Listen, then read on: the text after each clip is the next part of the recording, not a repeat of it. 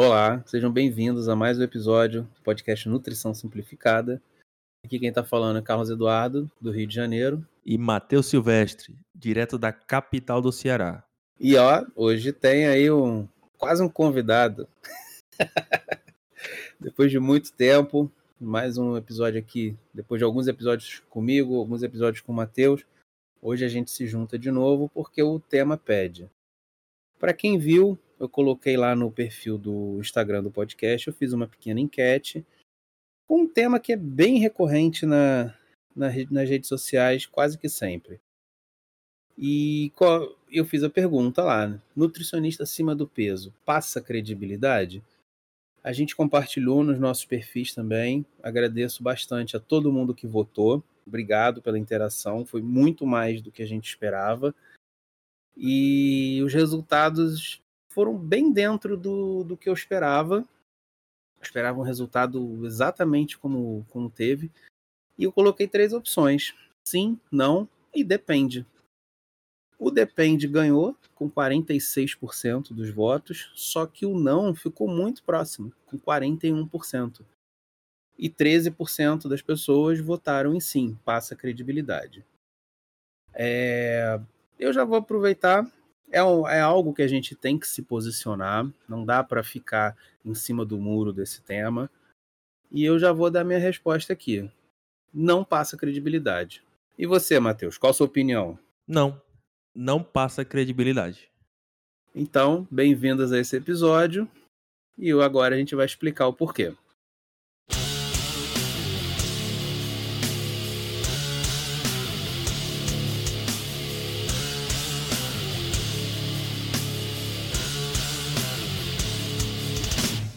Bom, então quer dizer que a gente baseia a nossa opinião a respeito da capacidade técnica de um profissional em cima da, do corpo dele, em cima do físico, em cima da composição corporal? Não. A gente tem que entender para quem essa pergunta está sendo feita, por quem ela está sendo feita. E a gente tem que entender, é óbvio que quando a gente fala em um nutricionista, a gente pensa num nutricionista de consultório, atendendo pessoas buscando emagrecimento, buscando uma melhora estética, uma melhora de performance no seu esporte. Mas isso é só uma parte do trabalho de um nutricionista. O nutricionista ele tem diversas áreas de atuação. E aí a gente tem que primeiro, antes de responder essa pergunta, entender, como eu disse, para quem ela está sendo feita, por quem ela está sendo feita. Então vamos entender aqui. É... Quais são as áreas de atuação de um nutricionista? Vamos lá, Matheus.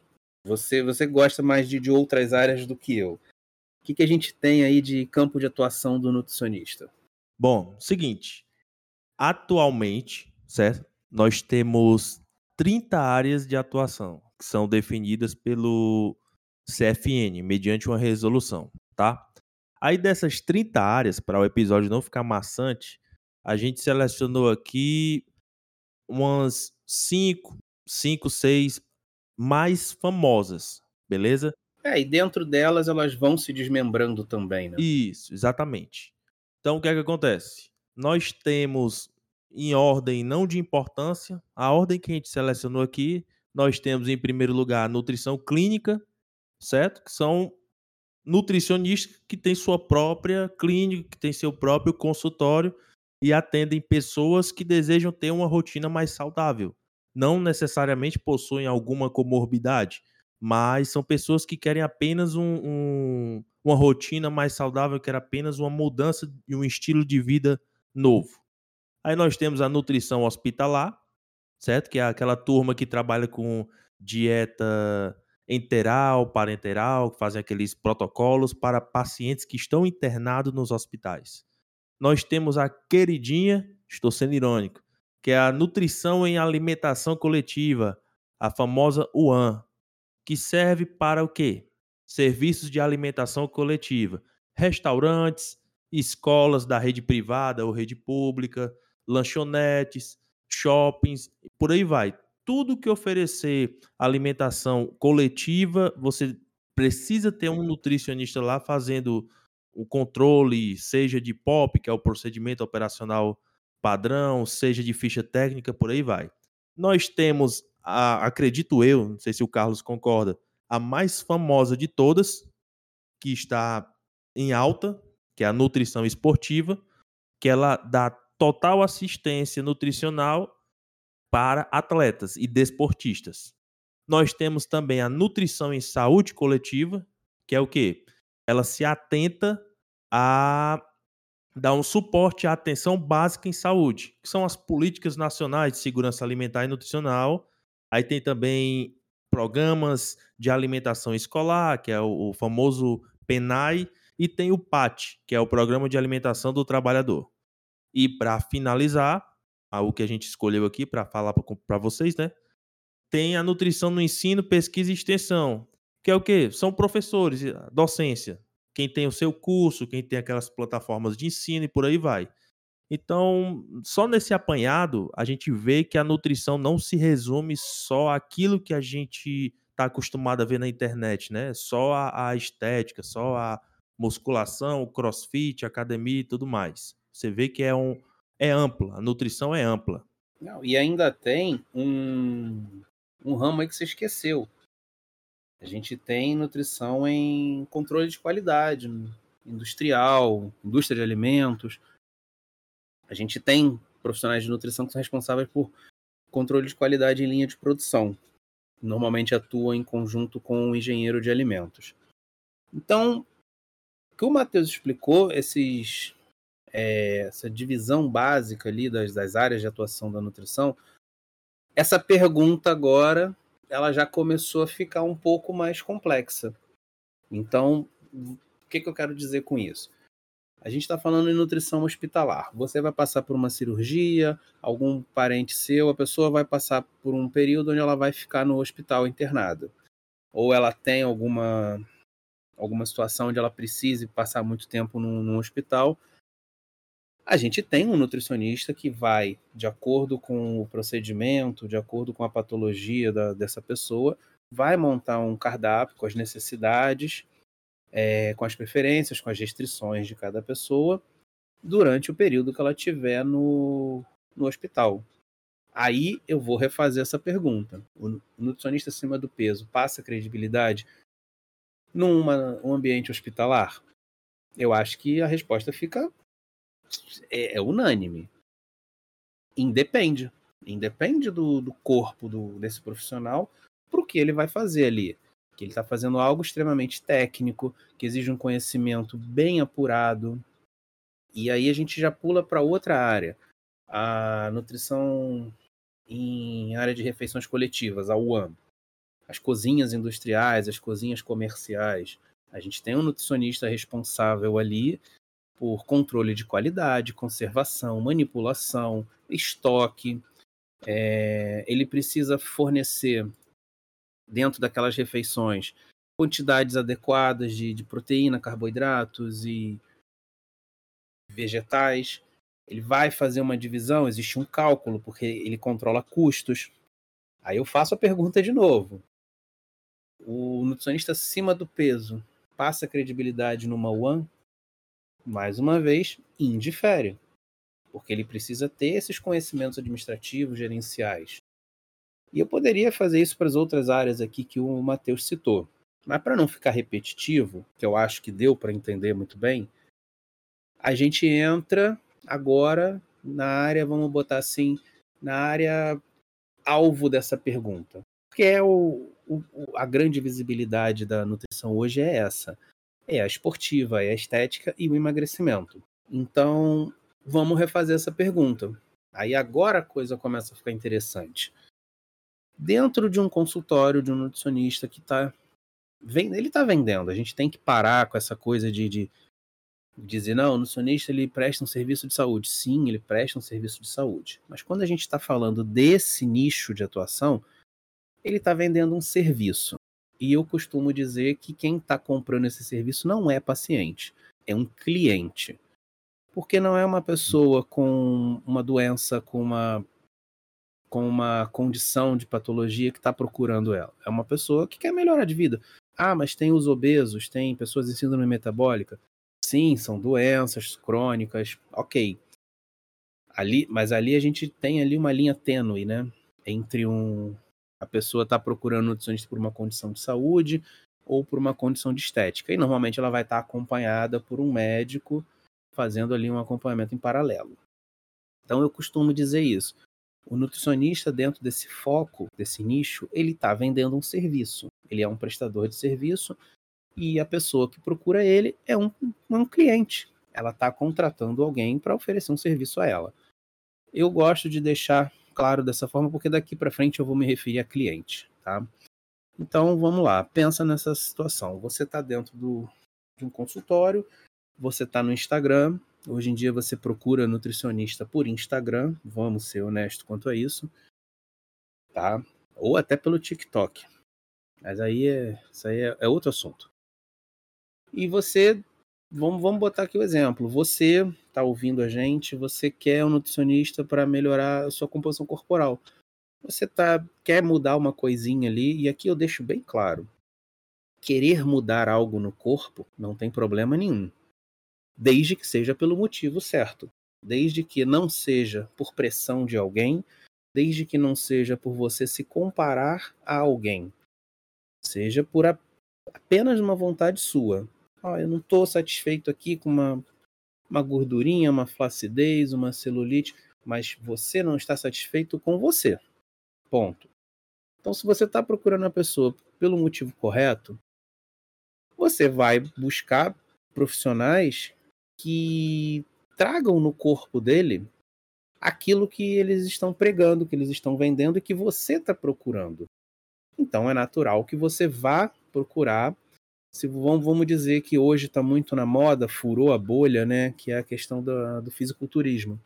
Então muita gente passou a acompanhar o fisiculturismo, passou a admirar os atletas e muita gente despertou o interesse em competir. Então você já está ali, tem o teu tempinho de treino, você botou na sua cabeça, eu quero competir no fisiculturismo daqui a um ano, dois anos. Você vai precisar de um acompanhamento, no mínimo, de um treinador e um nutricionista. E você vai procurar que tipo de nutricionista? Um que provavelmente já compete, que é um perfil cada vez mais comum. A gente tem nutricionistas fisiculturistas, ou você vai procurar uma uma pessoa que trabalhe mais voltada para emagrecimento, obesidade, que faça um trabalho mais focado em nutrição materno-infantil e nutrição é, para idosos. Eu acho que fica bem claro qual profissional você vai procurar. Então, o aspecto físico do corpo desse profissional vai impactar sim, porque ele vai meio que usar o corpo dele como um outdoor. Carlos, inclusive, eu tenho até um relato de caso aqui sobre essa questão de, de da estética do corpo do profissional da saúde. Eu vou até sair um pouco da nutrição e vou generalizar. Eu, na minha caminhada nas academias, né? O que, é que acontece? Eu treino assim intercalado, vamos, vamos dizer, em um ano faço seis meses, paro, etc e tal, porque... Você é adepto do treino intermitente, né? Exatamente, treino intermitente. Principalmente o cardio. Cardio intermitente. Eu faço 30 minutos, depois passo um ano, faço mais 30 minutos, desse jeito. Aí o que é que acontece? Nessa minha trajetória aí, já passei por vários personal trainers, por vários professores de educação física. E uma coisa que eu achei incrível é que Depende, literalmente depende muito do que você está buscando. Porque assim, eu já tive um personal trainer que ele de fato estava acima do peso e que se você botasse ele assim do lado de, outro de outros personagens trainers, é, você não ia dar nada por ele. E cara, ele assim, ó, para passar um exercício para você, ele falava toda a biomecânica daquele exercício. Porque o cara sabia, ele entendia demais do assunto. E já tive professores de educação física, os caras assim, trincado, meu, assim, shapeado mesmo. O, o ombro aqui de cebola, abdômen trincado, bombadão. Eu perguntava, professor, esse exercício aqui, ele ativa qual músculo? Sei não, cara. Faz aí que dá certo. Isso é a resposta que um, que um profissional dê? independente da área? Acredito que não. Mas não custava nada, se ele de fato soubesse o que é que ele estava passando, responder, né? Então, assim, o pessoal vai muito pela imagem, beleza? Exatamente. Era isso que eu queria. Era nesse ponto que eu queria chegar, Matheus. A questão da imagem. E aí eu vou falar de outra coisa que você falou aí nesse teu relato também. É... O que, que acontece? O ser humano ele é extremamente visual. Um dos nossos sentidos, não é que um sentido seja mais importante que o outro, mas a gente é muito dependente do, da nossa visão. Isso eu estou pensando assim, fora do, do ser humano civilizado. Vamos pensar ali um ser humano primitivo na, numa floresta. Ele depende muito dos olhos para caçar, para buscar alimento, para se proteger, para se defender.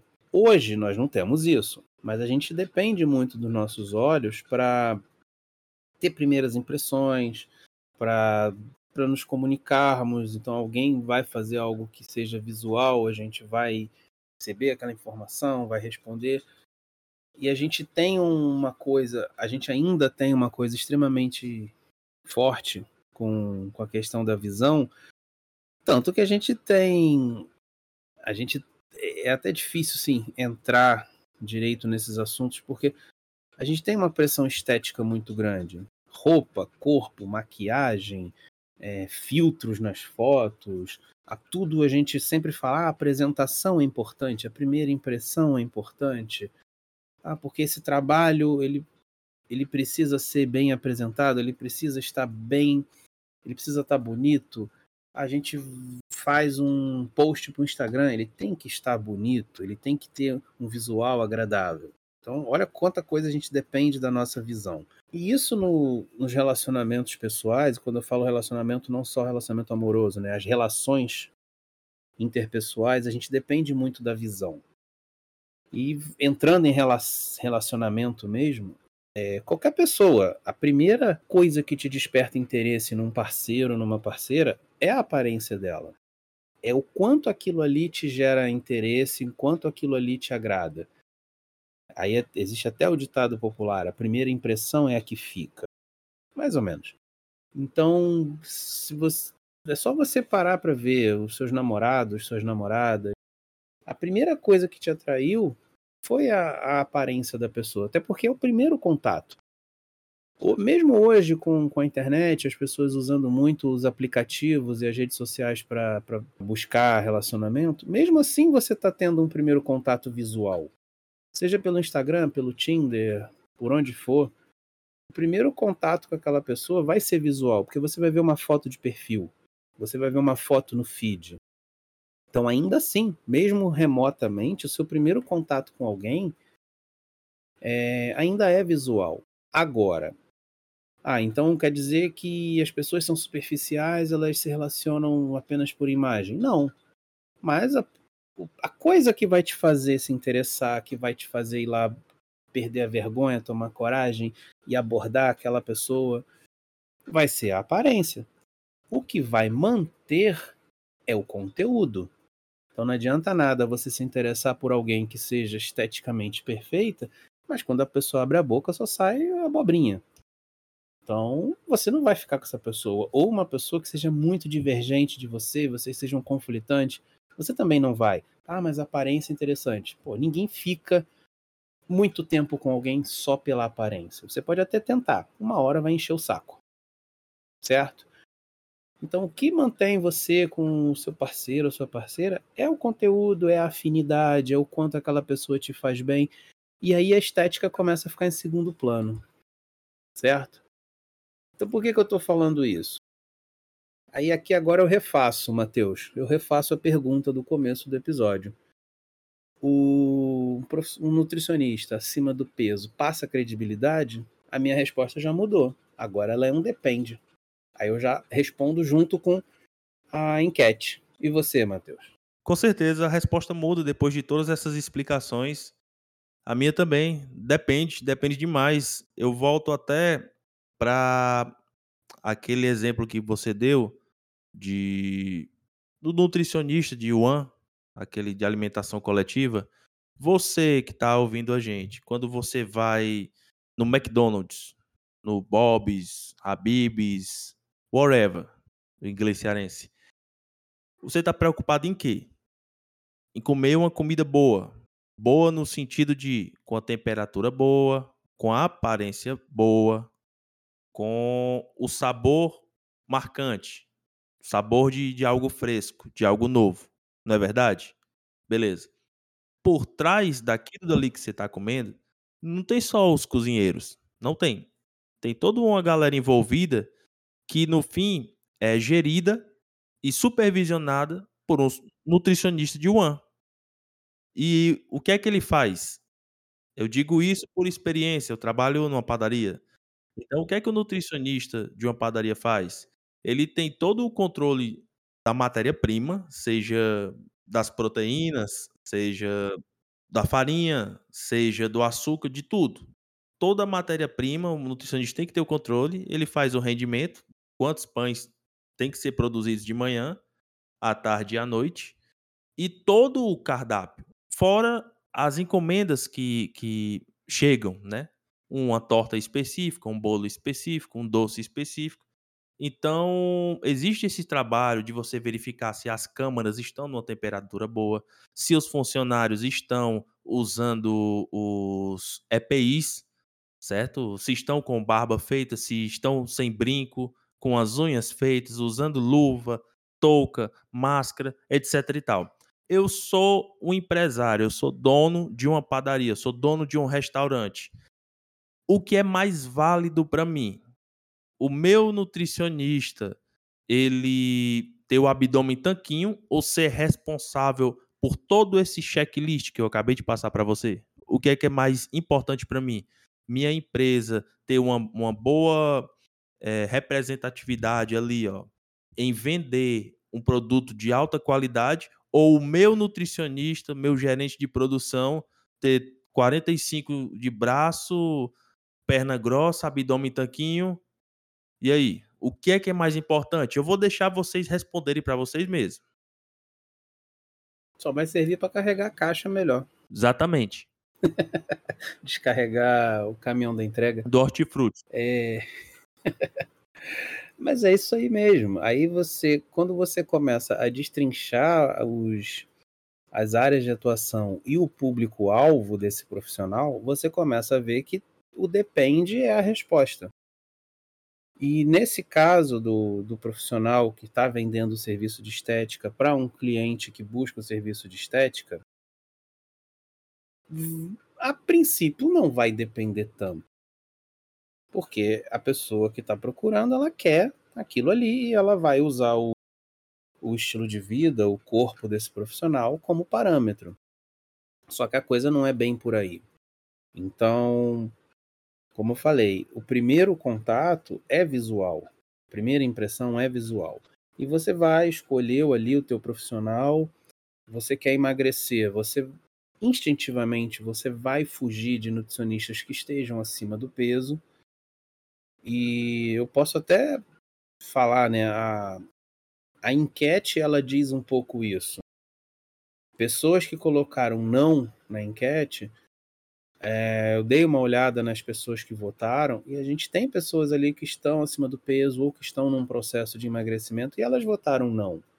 Então, pessoas que já têm um, um perfil acima do peso, elas a princípio consideram que um profissional acima do peso não passa credibilidade. É instintivo, é natural, não é uma questão de preconceito. A gente tem que respeitar essa, essa questão também.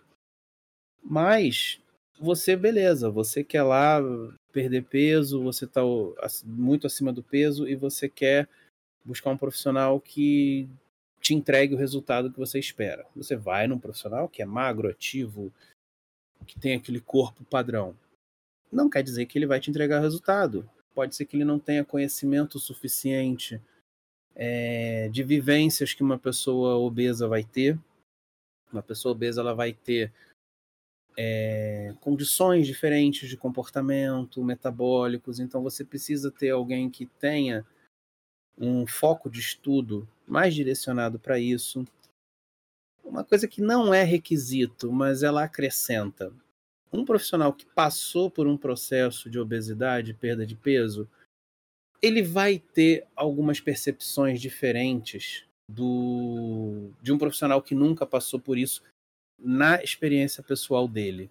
Eu não estou dizendo que só serve para tratar pessoas obesas um nutricionista que foi obeso e perdeu peso. Não é isso. Mas tem muita coisa, muita coisa, que não está no livro, não está na sala de aula, não está na pós-graduação. Tem muitas percepções que elas só vão acontecer, elas só vão existir se você passar por elas. Ah, eu não vou nem me estender muito nisso não, mas é diferente. Uma pessoa que teve um processo pessoal, ela vai ter um feeling, ela vai ter uma sensibilidade diferente com o paciente. Eu concordo. Então você é, mas é, acrescenta. Eu, eu não vou deixar bem claro. Não é algo essencial, mas acrescenta. E em alguns casos pode ser diferencial sim, tá? E o, o outro ponto, você foi lá, você está acima do peso, você quer emagrecer, você contratou o um nutricionista super famoso do Instagram com abdômen rasgado ou a nutricionista com aquele corpo de atleta musa fitness a pessoa te, te, te ouve, ela fica uma hora com você na consulta, pergunta um monte de coisa, te manda um questionário gigantesco. Aí ela te entrega uma dieta que você olha e fala: Mas isso aqui não tem nada a ver comigo. Nada disso aqui se encaixa na minha rotina. Eu não faço esse número de refeições. Eu não costumo consumir esse alimento. Eu não costumo comer nesses horários. Por que, que ela te ouviu então? O que, que ela te entregou? A dieta dela. A gente sabe a dieta é. dela, é. que ela julga funcional, que ela julga efetiva. E, cara, por quanto tempo você vai seguir aquilo ou quanto aquilo ali vai se encaixar no teu bolso? Porque tem essa questão. Tem muita dieta que a gente pega pronta aí que, cara, não é todo mundo que consegue pagar. Mas o que, que eu quero dizer? Cara, esse profissional super do físico perfeito te jogou uma dieta de gaveta. Uma dieta que ela tem pronta. É o Ctrl-C, Ctrl-V.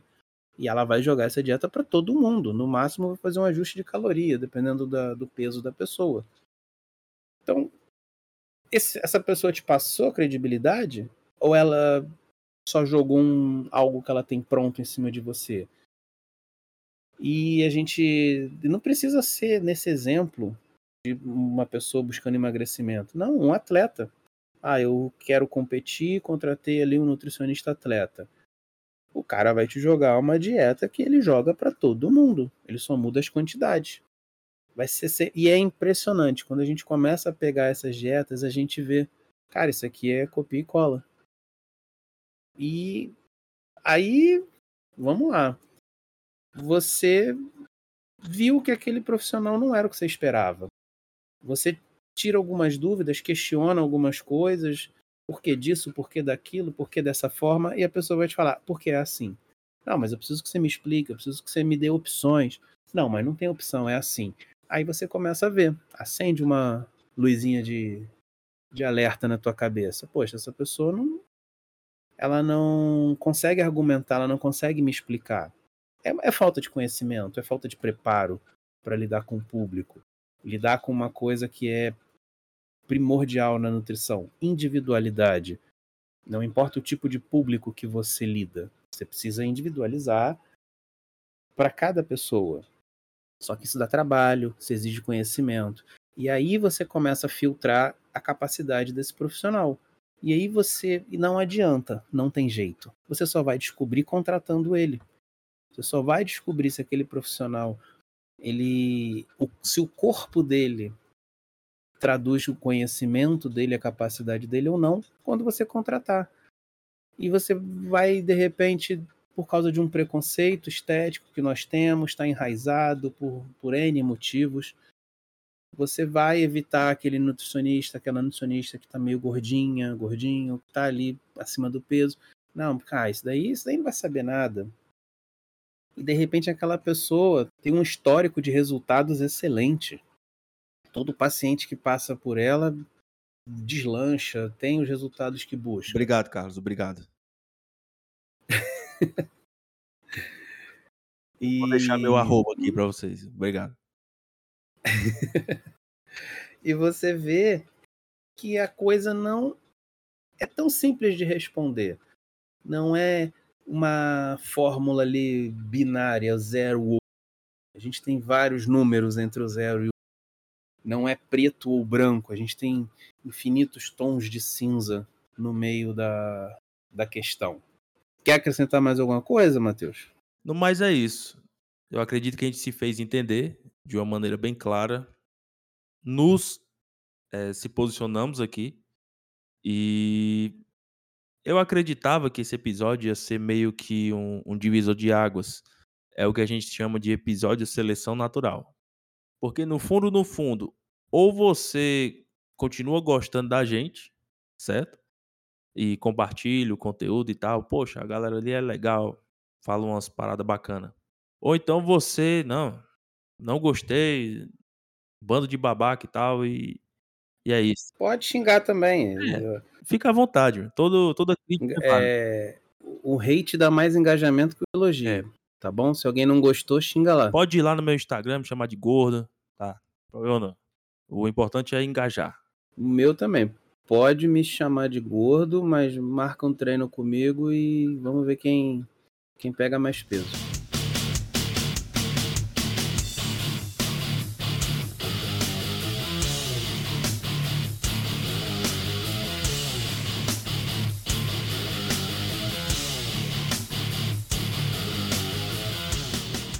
Bom, pessoal, quero agradecer vocês mais uma vez por quem votou na enquete. É, agradecer por estar ouvindo mais esse episódio. E eu quero pedir para vocês seguirem o, o Instagram do podcast, que é o Simplificada Nutricão, tudo junto, sem tio, sem acento. O meu Instagram é Cadu Monteiro Nutri. Matheus, fala o seu aí também para o pessoal seguir. Arroba Mateus com TH, tá? Matheus Silvestre Nutri. Bora, quem gosta de comer cuscuz, quem nunca comeu cuscuz, vem comigo que eu faço você emagrecer comendo tudo que você gosta. Parece clichê, mas é real. É, pessoal, queria também pedir para quem está ouvindo a gente no Spotify, deixar a avaliação lá no, na página principal do episódio. Deixa ali a estrelinha, dá a sua nota.